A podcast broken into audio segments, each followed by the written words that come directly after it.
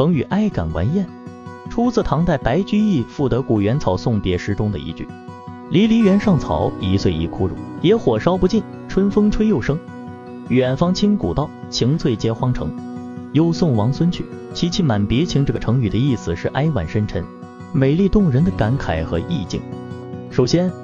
哀感意味着哀伤的感觉，但也可引申为凄美、深情的感慨。它在文学作品中经常被用来描绘生命的无常、人世的悲欢离合、时光的飞逝和世事的变幻等主题。在白居易的诗中，他用一岁一枯荣来表达人生短暂和无常，又用远芳侵古道和晴翠接荒城来形容大自然的美景，从而引起读者内心深处的感慨和共鸣。这种哀婉的情感在文学创作中具有很强的感染力。能够引发读者强烈的情感共鸣。其次，完颜意味着生命的顽强和美丽，它指的是即使在面临枯萎和死亡的威胁时，生命依然可以保持顽强和美丽。在白居易的诗中，野火烧不尽，春风吹又生，表达了大自然中生命的顽强和生生不息的生命力；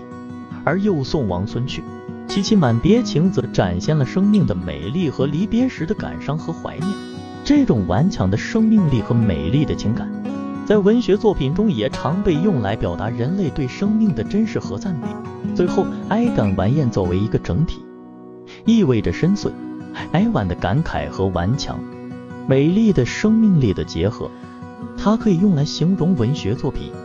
音乐、绘画等艺术形式中的情感和形象，同时，它也可以用来形容生命中的某些经历，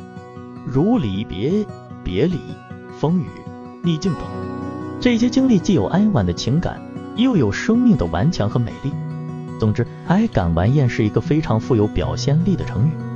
它充分表达了文学艺术中的情感和美感，也可以用来描述生活中的一些经历和感受。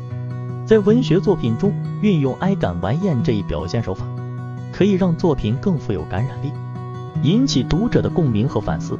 在生活中，人们也可以通过感悟哀感完颜的含义，更加珍惜生命，以及保持乐观积极的心态，面对生活中的困难和挑战。需要指出的是，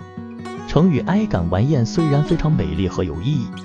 但由于其内涵比较深刻和抽象，因此在实际应用时需要结合具体的语境来理解和运用，避免产生歧义。在文学创作中，需要根据作品的情感。主题和风格等方面的需要，有选择的使用哀感玩艳这一表现手法，以达到最好的效果。